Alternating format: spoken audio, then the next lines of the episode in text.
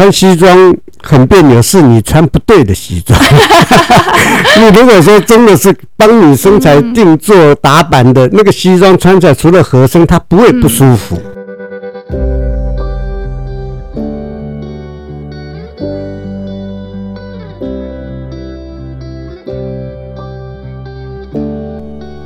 Hello，大家好，欢迎来到艾米之音。爱你所知这个系列呢，我邀请到身边各行各业的朋友来分享他们的工作，希望透过他们的分享，可以让大家更了解每一份专业，进而给予更多的尊重。今天超级荣幸可以邀请到嘉宾，丽莹西服店的老板，同时也是在手工西服领域超过六十年的张小法老师。那我们先请他简短的自我介绍一下吧。艾米之音的听众朋友，大家好。我是张小法，大家都称呼我小法老师或者是小法哥哦，在这个产业很多年了啊，今天有这个荣幸来跟艾米之音的观众朋友、听众朋友大家来聊一聊。耶，谢谢小法老师。那其实我对西装呢，之前真的一点研究都没有。好了，其实现在也没有什么研究，但会跟小法老师认识呢，是因为前阵子室友要定制西装。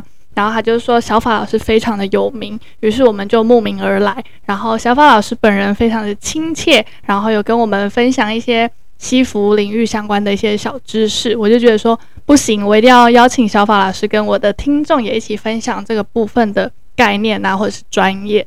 在进来之前呢，我就很担心说，诶，老人家会不会对于时尚没有什么品味？但是其实真的不用担心，因为老师的团队呢非常的专业，他们持续进修以外呢，也都曾经带领台湾的西服团队到意大利比赛。那这个部分呢，我们待会再请小法老师跟大家分享。好，那说了那么多呢，我们就先从小法老师的背景开始聊好了。那小法老师，你是从什么时候开始接触西装定制的？刚刚。艾米也说，我有超过六十年，好像把我的年龄完全暴露出来，实在也没那么老。呃，我的店是创立一九八一年开始开店的。当然，在这个之前，嗯，因为我们在学西服这个产业，可能大家听众对这个产业也不是那么的了解。呃，因为这个产业看似普通、很传统，但是真正来讲，它是一个很细腻的。产业，尤其手工西服，所谓的手工西服就是一针一线，从小要开始，把手很灵活的时候，就要去把它给学到位。哦，那个时候我是真正在，可以说我们是宁波这一边、浙江这一边，我不知道年轻人 了不了解，就是在呃浙江的一个地方，那个地方是一个在中国的一个西服。的方面的一个创始地，哦，那后来跟着国民政府有很多师傅来到台湾，那我们是当初小的时候，就是跟师傅从十几岁就开始学这个这个这个这个专业的地方，那那个时候我们我在学的地方是在美军顾问团，就是现在的花博这个位置。呃，那个时候很多美军在台湾度假，还有住房，呃，我们就做了很多关于美军在台湾的西服、军装这一部分。那这个在当初的我来讲，学习到非常非常的多，所以打下今天这个基础。那当然，以现在来讲，要学这个产业。不是像我们那个时候的那么的一个轻松了哦，因为当初你是十几岁开始学的，现在大部分的年轻人如果要学的话，都是以大学毕业服装系哦再来学。像我们当初三年四个月学到的还没有那么的专精，后面还是要自己慢慢的。哎，来专修。嗯，了解。所以老师是从在宁波的时候就有开，就已经开始接触，然后跟着师傅一起来到台湾。所以到台湾的时候，基本上就已经可以独当一面了吗？不是，我还不是从宁波就开始修，我还没那么老。我我是在台湾那个时候，在美军顾问团，应该是民国五十几年。我那个时候十几岁。那当初在台湾这个社会，家境都不是那么的富裕啊，兄弟姐妹都比较多，所以有些要升学，有些要守一个手手艺。那我当初会选择这个西装，第一个是我这个处女座也爱干净。那后来接触了以后，就把一头钻进去以后，就一直研究研究。后来到现在来讲，在这个产业，我一辈子，我这个一生就只做了这个产业。OK，所以是就是来台湾，然后刚好有因缘机会，然后接触到这个产业。那那个时候是几岁呀？那个时候我们大部分都是国小、国中毕业，大部分目前在台面上学做这个西装的，都是这个年龄就出来了。嗯、对，那我们当然当初台湾早期的时候，我们接触的，我刚才谈到的是一个宁波从国民政府来台湾的师傅所教的。所谓的叫做上海帮的师傅，OK，啊，对，那个是就是当初英国人在大陆的时候所传授下来的，嗯，那他的使用的那个秤英秤都用那个英秤来呃作为单位，嗯，那实际上在台湾那个时候，我们到现在来讲，还是有另外的一个就是我们所谓的。日本式的就是当初日本人在台湾所传授下来的啊，这个另外两派。对对对，那个讲两派啊，他这个是用公分的，嗯哦，啊，到现在来，当然我们参加了很多国际的一些交流或者比赛，那都整合到都是以意大利西方的这一些为一个一个 style 为出发点，像流行什么各方面，大家都来做一些交流，所以。完全整合了，没有所谓分上海派跟日本派这样子的一个派别。对，了解了解，太有趣了。OK，所以现在就不用太去分派别。所以我原本是要问你说这两个的最大的差异，但感觉也不用问了，因为现在已经都已经整合起来变意大利派了。OK OK，那老师要不要顺便分享一下那时候帮美军定制服装的状况？呃，大家都知道西方国家的，包括现在大家看到的哈。你看那个贝克汉他们的家族啊，虽然他太太是一个时尚界的人，但是你看到他几个儿子穿的都是从小就开始穿西装。嗯，那个时候我最好奇的就是我们台湾的社会那个时候是很辛苦的。怎么看到那个美军带着家族来到台湾的时候，参加一些聚会或者 party 的时候，哈，他们是会带着孩子来做西装的。那个时候。羡慕死了，哎，羡慕死了，也给我谈谈一个这一方面的我当初的一个机会，因为我刚才讲了三年四个月学成以后，实际上你都还不可能学到位，嗯。因为这个实在太细腻了，你要从裤子打样，再从背心，再从西装，再学大衣，再学军装，那个时候师傅也很多。那师兄弟也很多，但是你要人家教你也不是那么简单的一件事情，所以有很多地方是摸索摸索的，那自己要努力啊。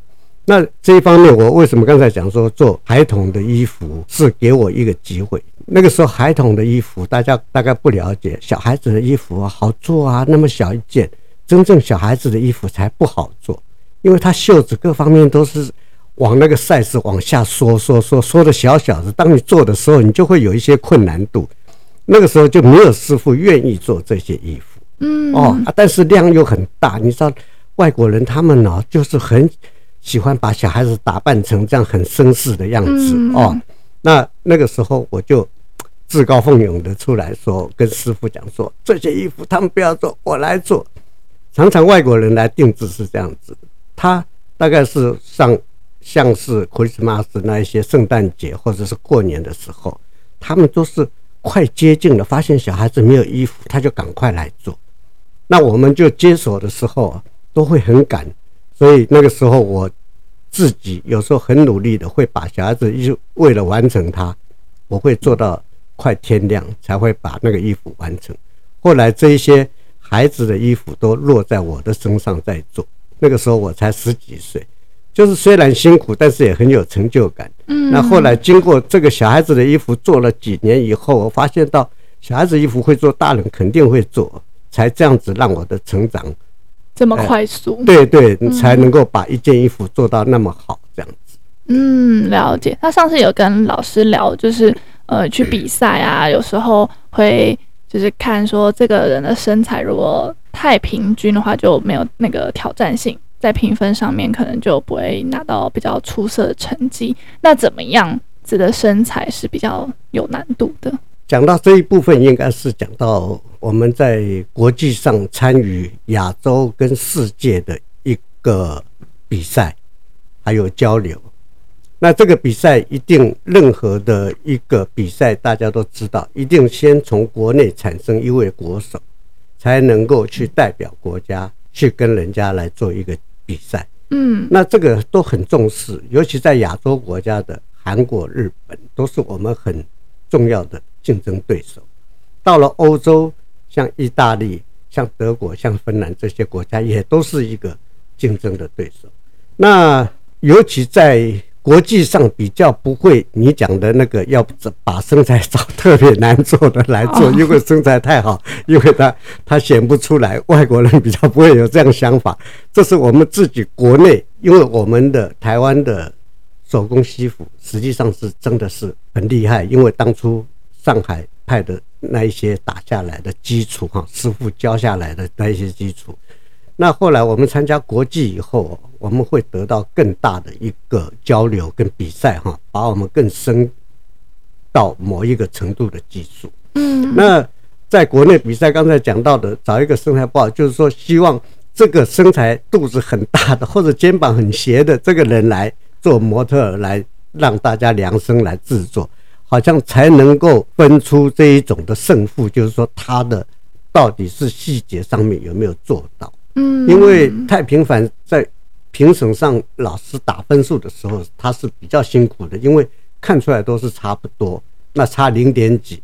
可是当你不好做那件衣服的身材的那个模特的时候，那个就靠自己的那个功力了。嗯，哦，那个功力实际上不是你普通说三五年就可以达到的。嗯，所以我刚才讲说，在美军工团你学到也不过是只有制作，像我，后来我到了成年。当兵回来，结婚生子，你要更上一层楼。你要学什么？还要学打板。打板是一个在大部分在裁缝师傅里面是最后一关。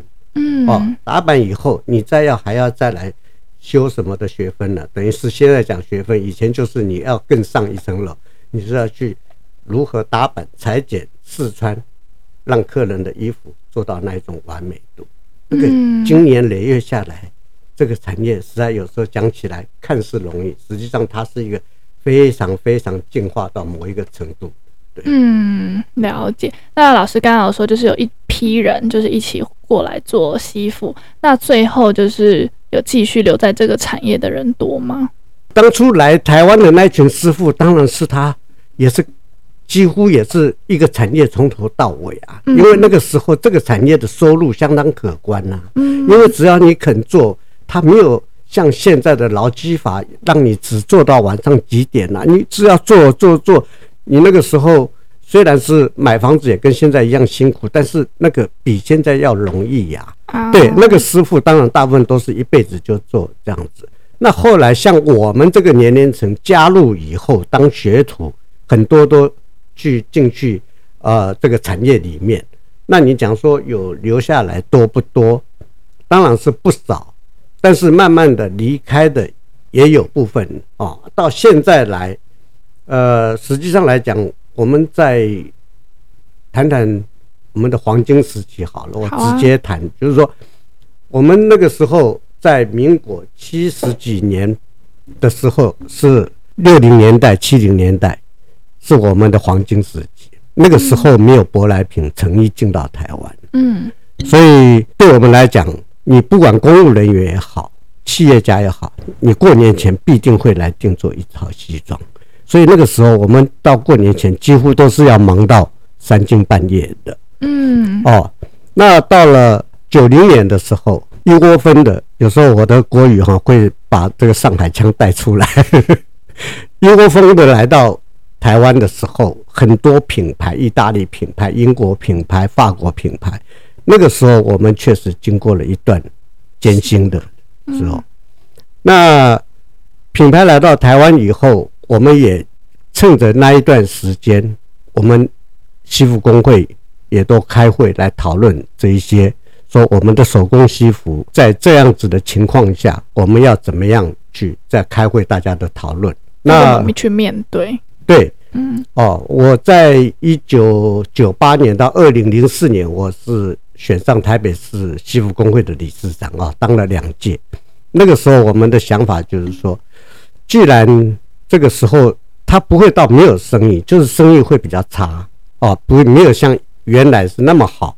但是那个时候，我就跟大家讲说，趁这个机会，我们来好好的来调整我们的技术，怎么样来研究我们的技术。怎么样来看看人家的进来的品牌里面的它的一些型跟 style 是跟我们有什么样的区别？我们要怎么样跟上这个流行？不要一直停留在我们原先的所谓我们自己自认为很强的上海派跟日本派啊。那在这样的一个情况下，刚才趁了那个几年，我们就好好的，哎，也刚好。在二零零零年，我们跟亚洲接上轨，在国际上我们就开始比赛。那那个时候，我们本来基础就很，我刚才一直强调，我们本来的基础，台湾这个西服业就是很强哦，师傅传下来，哎，很扎实。那后来跟国外比赛，我们都从来没有不好过。但是那个时候，我们还要再往前走哦。所以二零零零年的时候，是先跟亚洲。结合以后，我们来做比赛。到二零零五年，我们就跟世界接轨了。我们就跟这些西方国家，包括亚洲国家，更多的国家来做比赛。嗯嗯啊，所以在那段时间，我也刚好就是说，在这个产业里面，也让我做的非常的还不错了啊，赚了一些小钱。但是，呃，后来很多同业啊，很多先进要我出来接这个理事长。后来台北我也接了，全国我也接了，那带领着大家哈一起往上冲。那那一段时间，我认为是大家还都蛮充实的，而且对我们来讲也觉得很光荣。就是说，我们的这个产业后来一直一直每一年几乎就是拿金牌，拿第一名。哇！对我们。这个产业看看似好像很一般，就是一个传统的西服产业，但是我们几乎每年进总统府，我们只要拿到金牌，我们就可以进总统府，总统接见我们，或者副总统接见我们。哦，对，那这个对我们来讲是对这个产业的一个肯定啊，一个帮助。对，哇，我好荣幸哦，我居然坐在这里跟金牌的领导者谈话。那我们再来聊聊，就是那老师，你刚刚有说，就是你是从就是在美军顾问团的时候开始学的，那是什么时候让你开始有了自己的西装店呢？然后这几年经营下来的心得又是什么呢？我是一九八一年创立的我自己的品牌，叫做丽影机服。那在前十年，也就是我刚才讲的台湾的黄金时期。哦，不管我们的股市各方面都很活络，也就是刚才也提过的，中间也经过一个品牌来的冲击，嗯，啊，但是我要讲的，早期因为定制的人多，所以你的这个产业里面，不管师傅人也多，所以你就没有这一种悬念，说生产的问题，或者是生意的好坏，嗯，都都不会有这一些问题，那。到了后来，就是经过这样子的一个呃成衣品牌大品牌进来的一个冲击，大家也看到了目前的情形，大品牌有很多也慢慢退出台湾的市场。嗯，哦，第一个台湾的市场规模是有限的，第二个我们现在就慢慢的会回归到我们手工定制业的比例越来越高。因为你毕竟买了成衣以后，你会有一些这边需要修一点，因为每个人的身形不同，他有斜肩的，有驼背的，有大肚子的，你要去买到你百分百的，它的难度还真的蛮高的，所以买回来它都会多多少少要修。那你对一个这个社会工作忙碌，大家都到这个情形的情况下，你去买一个衣服，还要再去找店修什么这样子，而且修了以后也不一定达到你的满意，所以慢慢又回到我们的手工西服来。那我要讲一个，就是一个人在我心目中一辈子会存在的，就是联合报的创办人王替武先生，但很多年轻人不一定认识他，但是当初。他是我一个客户，也是我一个长者，哦，他，对那个晚辈哦，也会很照顾，就是会询问你，除了做衣服以后，也会询问整个你的产业好啊不好啊这样子的一个态度啊。那对我来讲，到现在经营上，我刚才讲，你当初因为生意好到你不需要去想什么，你就会。客人介绍介绍，你就会忙到师傅也都做得很晚哦。那个时候师傅也多，我自己也年轻，你反正来，我们都很有那一种，呃，可以体力各方面来制作。那到了后期，等于是这个十年，二零零几年开始哈，大家都知道的，我们这个产业算是比较晚的，就是网络行销。嗯。那网络行销一开始对我们这个传统产业，对我们这些年长的人，完全是没有去那么快的去领悟到说要这样做。嗯，因为以前在店里面等客人等惯了，啊，后来就我有架了网络，但是没有去好好的去经营它。但是诶，也有一些从国外回来的，或者是一些来问说，你们这边这边听看到你们这边的西装。在整个风评上很好，也知道张小法这三个字也很呃，在国内非非常有名。那我讲张小法这三个字，确实比我丽影西服还让人家知道的知名度更高。对，那也没有突破这一方面了，因为你没有去找年轻人去讨论说如何做网络行销。嗯，那终于有一年，我原先我的店是在光复南路。哦，像最近还有一个，我找了你好几年，我现在搬到大安路这边来已经有六年了。那我在搬来这一段时间，有店家看到我要搬家，有很多做网络行销的广告公司看到，就跑来跟我接触，介绍了很多网红也好，部落客也好，来帮我做行销。我才发现到说，哦，原来这个传统产业也要网络行销，就像你。的朋友介绍来这边做，都是看到这一部分的。嗯，那所以说这一部分又让我成长了。你说晚不晚？真的对我的年龄来讲是有点晚，但是以我的心态来讲，永远都不不算晚。嗯，你如果不走这一步，可能会慢慢这家店你就会再好的技术都会没落掉。对，因为人家不知道你的技术在哪里。嗯，就像你讲的。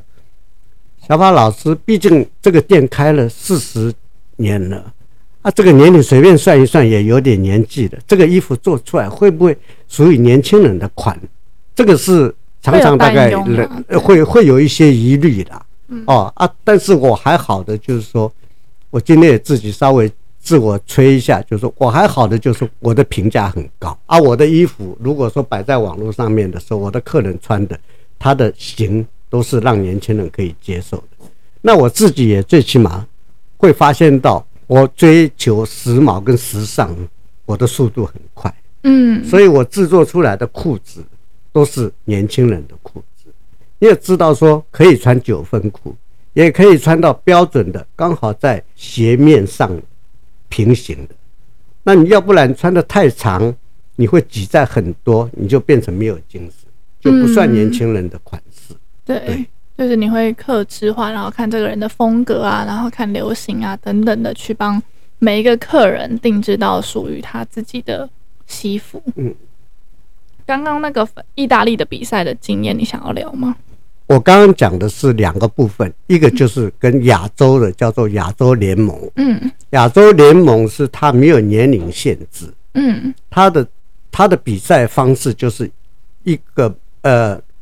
提供模特在现场量身打板试穿，看谁的技术，谁穿出来的衣服，它的瑕疵最少，他就会拿到金牌。OK，哦，这个没有年龄层，所以在这一方面比赛，他会很踊跃，嗯，而且竞争很激烈，嗯，因为大家都是功力很高的师傅出去比赛，嗯，那你讲说到意大利或者是到德国这些西方国家，就是我们所谓的世界级的，嗯，那世界级当然包括亚洲，但是他的比赛的方式有些不同，比如说。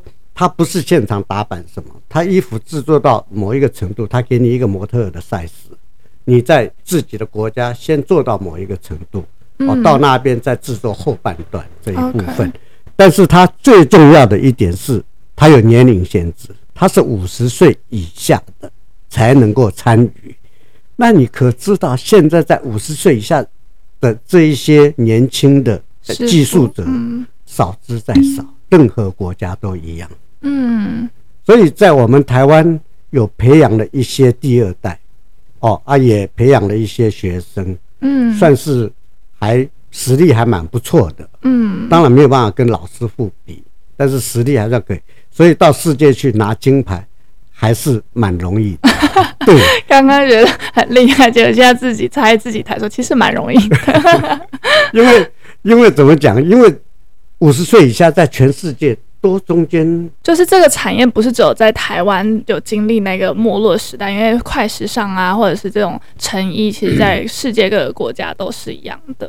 是为什么说现在年轻人少了？因为以我们台湾来讲好了，大部分你如果要从事这个，你要有一个很有耐心的个性，嗯，因为它毕竟是没有危险，但是你要耐得住性在里面这样制作，嗯，哦。啊，面对客户什么这一些的，那大部分的年轻人，你们也知道的，他会怎么讲？从事那一种比较热闹的产业 哦，他情愿去 那个这，但是这个产业，我必须要自己要告诉很多年轻人，有机会的话，想要从事这个产业，你如果说念书方面没有念到一个很好的学校跟系的话，你要学一技之长，这个产业算是不错的。因为它可以让你一辈子不用担心生活，没有工作，对，因为它是受用无穷，嗯，对。那当然是说这个，我也刚才讲了，进总统府，我跟两个总统都有报告过这件事情，嗯，因为他们也有给我们一些协助，就是当初的我们的劳动部有一个案子叫做名师高徒，嗯，他在网站上面登出来以后。就是说，他政府出多少的费用来帮助这个产业？嗯，你比如说，你最低的一个呃，就基本工资，嗯，哦，以今年开始两万六千八还是多少的话，那政府如果补助个一万六千八，那你业主自己再出一万块钱。当初是用这样子的一个方案，哦，我们有很多年轻人加入加入，嗯，那学，当然你一家店如果来了十个。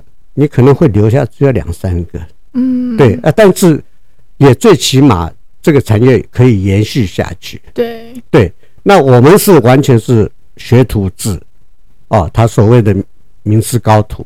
可是像我到像宁波，当初邀请台湾的理事长去他那一边的服装博物馆的馆长邀请我去的时候，他也邀请了英国的沙瓦街的一些呃技术者去。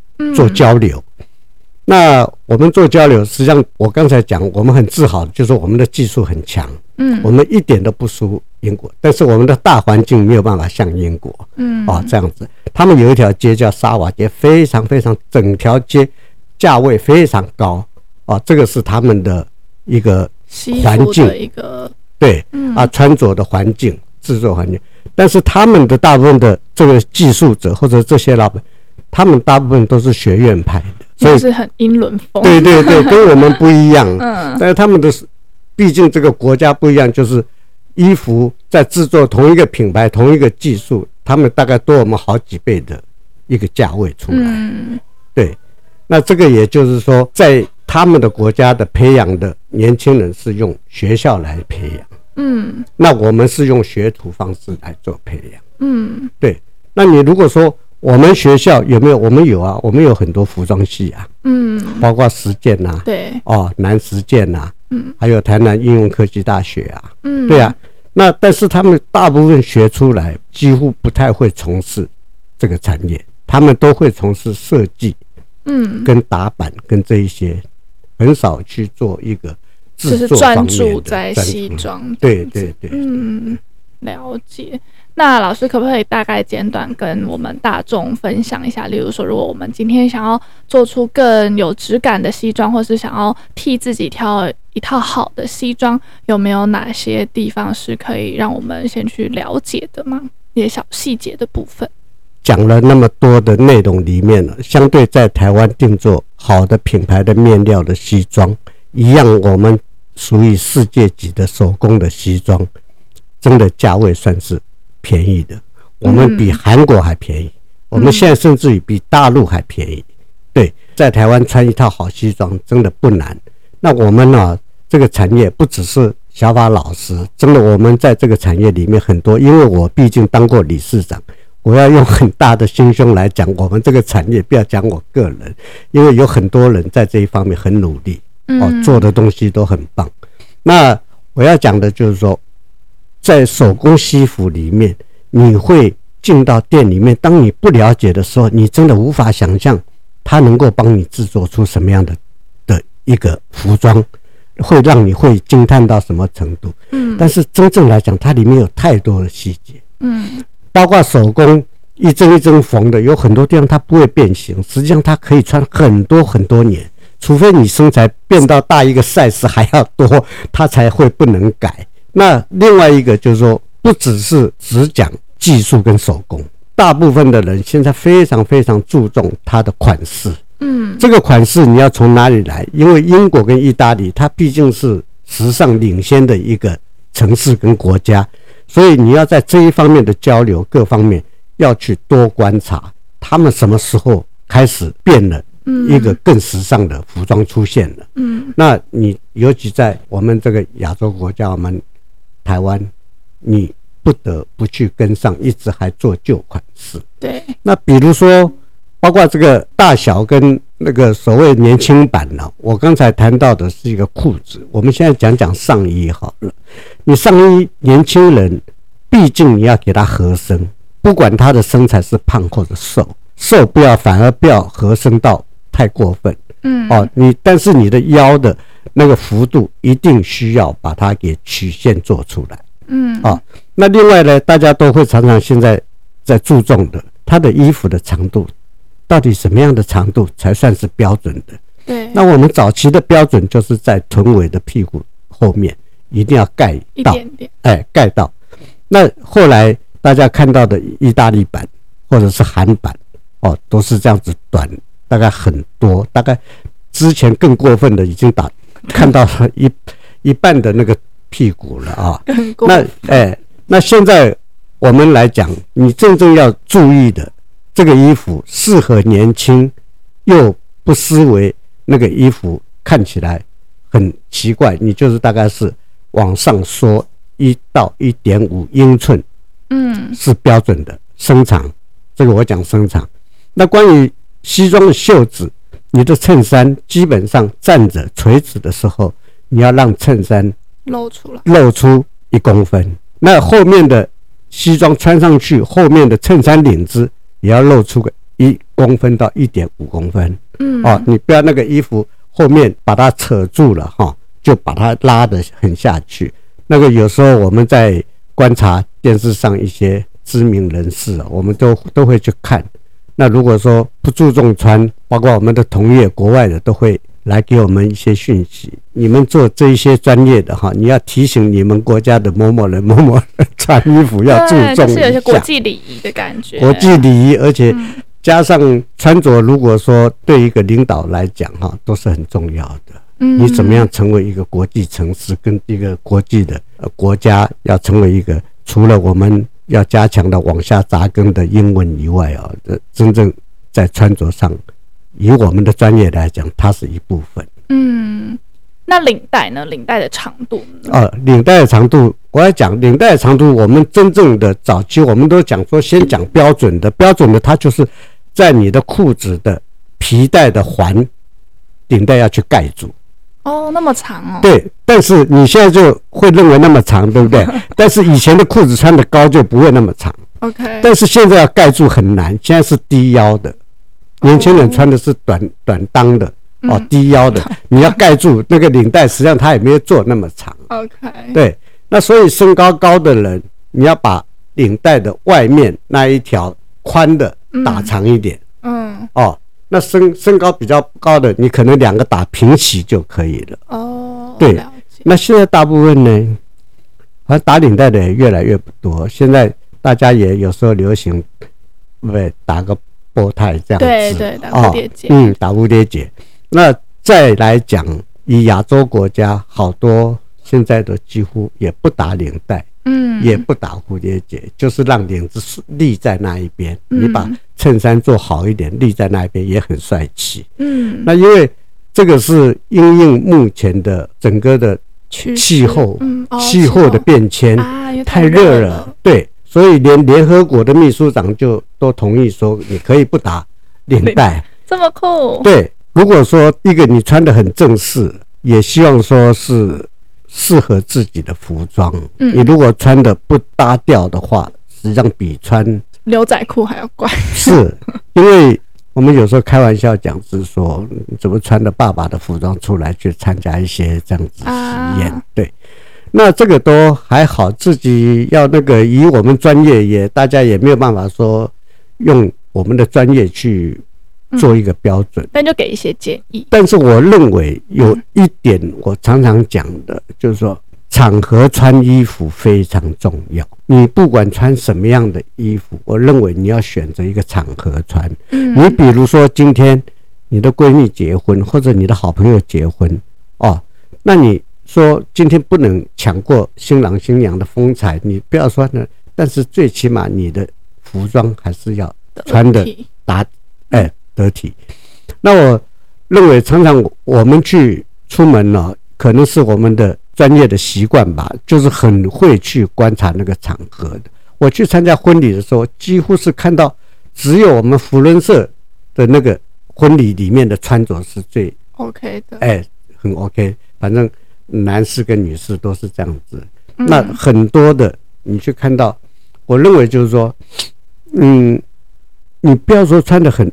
很很，就是说很惊艳呐，对啦。但是尊重，哎，尊重这一些。有时候你忽然间跑去跟新郎新娘拍那个照，那个照片流出来的时候，你就发现到那个衣服都不搭。嗯，这样子对。那最起码我认为是要穿稍微正式一点。男男生，我认为有一个我建议的了哦。你如果有整套的西装，你准备一整套的西装。哦，那你是看任何场合的时候再来穿，那要不然你认为我实在是对穿西装是一种对我来讲不喜欢那么的拘束跟正式也 OK，但是你一定要准备一件单件的上衣，嗯，你可以配你的休闲裤，你配你的牛仔裤，你到了任何场合的时候你都不会失礼，对，而且很帅气，对，不管年轻。或者是你已经到了六七十岁退休的年龄，你都可以这样子穿。对，你现在看到常常发表会上面的 CEO，他的穿着都是这个样子。嗯，轻松里面再带带一点正式。嗯，哦，真的很帅。对对对，我就讲说为什么我要提到高尔夫球，因为像我打了几十年的高尔夫球，高尔夫球你会接触到很多的一些。不要说一定大老板了，最起码在事业上也有点那个，他最起码需要花点钱。但是我常常跟他们讲，你们在高尔夫球场当然是穿的轻松打球，但是你有时候会打完的时候，你可能是今天晚上就要去参加一个 party，你怎么办？你穿的 T 恤什么的话，那我说你的车子上面就是我刚才讲的，带一件单件上衣，你披上去，你就算是穿那一条休闲裤。你再披上那件衣服，你去参加都 OK 的。嗯，是这样子的。对，确实。而且我自己观察下来，我觉得在台湾穿西装的人，可能因为天气啦，是真的没有那么多。大部分人肯定会觉得啊，太正式了，很别扭。可是我觉得这就是这个这个习惯是可以养成，你穿久了，你穿习惯了，其实别人就不会觉得很奇怪了。穿西装很别扭，是你穿不对的西装。你如果说真的是帮你身材定做打版的那个西装，穿起来除了合身，它不会不舒服。对，我大部分朋友或者是身边人，他们会觉得说啊，好像看起来太正式。那老师有没有什么建议？就是如果他只能买一件，那你会建议什么西装？什么颜色是就是不管是休闲啊、正式啊，基本上都是安全的。才进入社会，大概。第一套或者第二套西装，我当然比较建议做一先做一套正式的西装，你任何场合都可以穿，你不要太花俏。啊，什么颜色？哎、欸，你都可以看你自己，看身材。什么？对，快点来试一下。因为你如果说自己偏胖，你就不要去穿浅色啊。哦，那穿灰色也好，穿双排扣也好，你要有条件。嗯哦，你要有那个身材，这个是我的讲法了啊。嗯、你自己如果不承认也可以啊。对，那那你到慢慢的，如果说进入到自己的事业某一个程度，你再去制作一些单件上衣，花俏一点。那现在反而你看到这个社会，大家的穿着越是年轻人穿的越素，嗯啊，越年长的人他穿的越花俏。对，我改天要 po 那个小法老师的上次那件战袍给大家看，那表示我穿的花俏，那个年龄就有了。对，嗯，呃，那所以说到西装店来，要找到自己专业的店啊。哦，我刚刚讲，虽然国内都有一些很强的，像比如像像跟我一样那种师傅。哦，功力很深的，嗯，哦啊，在时尚也都是观念很新的，嗯，但是毕竟现在也不多了，哦，你自己找你自己的预算，找什么样的一个店家，嗯，这个都很重要。你这套衣服穿了，不要很勉强再穿它。对，我们跟意大利交流了以后，意大利我就怎么讲，就是英国也好，意大利也好，他们是一个时尚的领导，哎，对，那我们。像现在有一些属于在台湾年轻人喜欢的，我们的米兰扣，嗯，就是很你一穿出去，人家就知道你这套西装不是那种一般的，对，一般的是你真正手工定制的，在国际上是很重视的，嗯啊。那另外还有什么拿破里绣，这种都是细节。那现在以我个人来讲，尤其在我们亚洲，像我们台湾。每个人的生活的，就是说工作的程度都还蛮压力蛮重的。嗯，我都如果男士做西装，大概会穿起来会有一个感受，除非他们前面没有穿过西装，穿我的西装一定很轻松。为什么？比如说我帮柯市长做衣服，我一定不给他做垫肩。嗯，你看他那个活动力，他不适合穿西装，他也不喜欢穿西装，那他一定要穿的时候。那我们的制作者，我们就要了解这个人的个性，嗯，所以我们在做的时候，我一定不给他做垫肩，让他这件衣服跟穿夹克或者穿衬衫的感受是一样的。嗯，了解。哇，我觉得听到这边真的是收获很多哎。那最后就是小法老师有没有什么是想要跟听众啊，或者是社会大众分享，或者是呼吁的事情呢？最后我讲大概。大家也不了解，但是也很重视的一个，算我的半专业，这样讲好了。保养服装，嗯，好啊，呃，这个不只是西装，任何服装，不管男士女生都要注意的这一部分。比如说，你到冬天了，你要把夏天的服装收起来，你是不是都要把它收好？但是有很多人忽略了。要把衣服先洗好收起来。曾经有看到我的客人也好，或者是周围的人也好，今年收起来，到了明年拿出来的时候，衬衫领子都是黄，已经是洗不起来了。嗯，这个就是你在收之前没有去把它洗干净去收。这个包括你的西装也一样，尤其在呃收起来之前，拿去洗衣店做一些干洗的动作哦，啊，再拿回来。摆在衣橱里面，但是那个塑胶的衣套不要套着，因为台湾的天气是潮湿的，非常海岛型的潮湿的天气，它你套着它的水蒸气在里面是挥发不去的，嗯，所以它会发霉，哦，这个要注意。大部分的人想说，哦，套子套子才会干净啊，那套子它不透气，嗯，哦，所以你就回来的时候把套子拿掉，才摆衣橱.但是这个还不是你完全可以放心的。你偶尔在台湾，我刚才强调的海岛型的湿的、潮湿的，尤其夏天更是潮湿。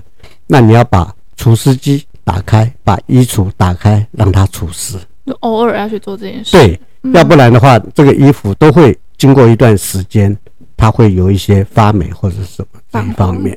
对，嗯。那另外一方面，大家可能有些就最近还有人来。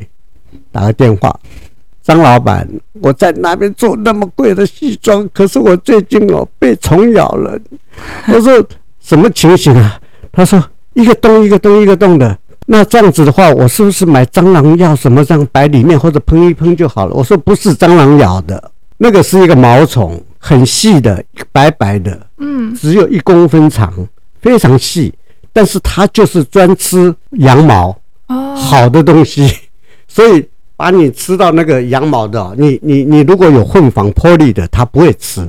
嗯，你看这个虫多挑，但是它很脆弱，所以你要去翻那个衣橱里面的衣服。那另外你毛衣的话，就不是用挂着啊，折的，要用折的，嗯，你才会不会肩膀被拉开了。嗯，啊，啊关于肩膀会不会拉开，西装你要有好的衣架，旁边要有宽度，它挂起来才不会变形。变形啊，OK。哇，天哪！啊，这个是保养衣服的一部分。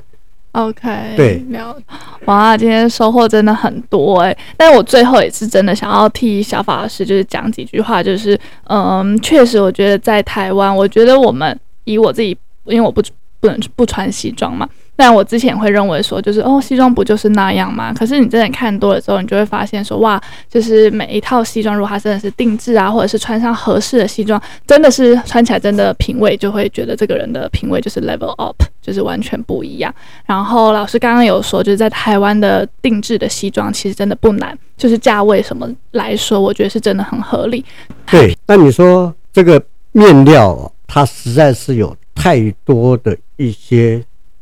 细节，嗯，跟很多人不懂的地方，比如说像我店里看到的，就是那个三大品牌，嗯，这三大品牌当然是有意大利、有英国的，嗯，那你如果在十大品牌里面，也都是很棒的面料，但是这里面还有包括到什么部分，就是那个羊毛的密度，嗯，它的经纬度，比如说你的朋友来做的时候，它是一百五十支纱的，嗯，算是非常非常细腻的东西。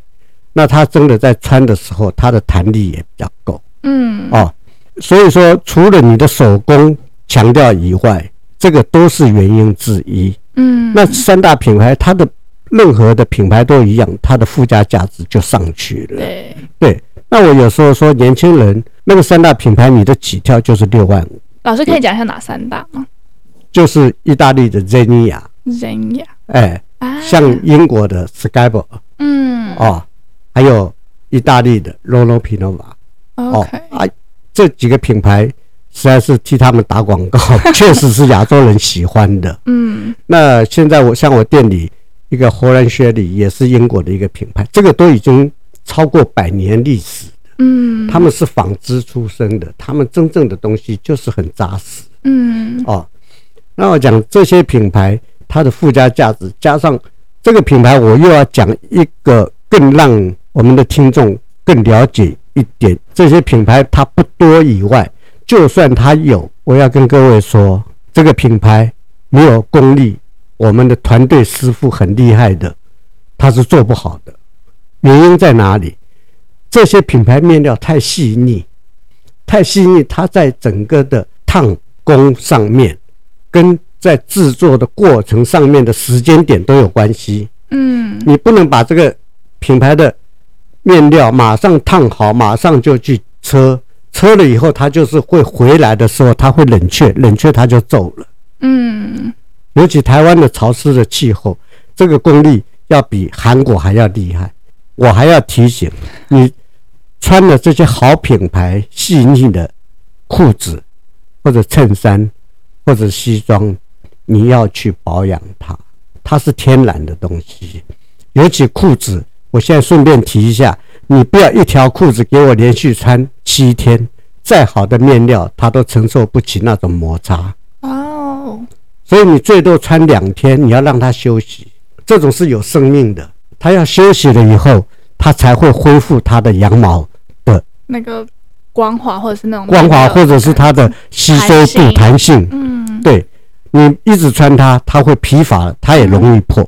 嗯、OK，姐，哇，后面这个真的超受用诶，就是平常我们自己的围巾啊什么之类的，也都是要去注意。嗯嗯，好，谢谢老师。那节目的尾声呢，我们就是再一次谢谢老师跟我们分享。那如果说大家有定制西服需求的人呢，也可以上网搜寻丽营张小法的西服店。嗯、今天也感谢爱玉之音来这边做一个互动访问啊、哦，你只要。到艾米来的已经有，因为他之前的朋友来的还没有达到折。对呀，这个都 OK 啦。就是说我还要给听众的一个，就是说你来小马老师这边哈，呃，希望是有预约，你没有来。这个下单定制也没关系。关于这个服装方面，你需要知道的，你咨询也可以。嗯，哎，对，你来这边可以可以听听我给你的建议。嗯，你今天预算也不一定能够一定在我这边可以制作，因为你的预算刚出社会也没那么高。对，当然你首购族，我们大部分给年轻人会有一些优惠的啊。你如果说没有达到这样子的预算的话，我会建议你怎么做，对你。制作这套西装或者买这套西装是有帮助的，嗯，而且理事长一定认识超多西服店，也可以帮我们引荐。对，而且也也可以让你去怎么去配这套西装，嗯、哦啊，以后你要怎么去穿这套西装这样子。嗯、OK OK，嗯，好的。这个一个服务业也没有那么商业化啊，小宝老师也刚才已经被提了好几次，年纪也有了，不是完全那么商业。就是说，可以去做一些，呃，我们我平常就已经有在做公益，所以在我的专业里面呢，我这一些方面绝对不吝啬的去指导，呃，我们的年轻人想要穿着得体的衣服，这样子，对，确实，如果把这个西服的这个文化啊传下去，我觉得我们。整体的市容看起来也会舒服很多。OK，好，那我们就再一次谢谢小法老师，谢谢谢谢。那艾米之音，我们下集再见喽，拜拜，拜拜。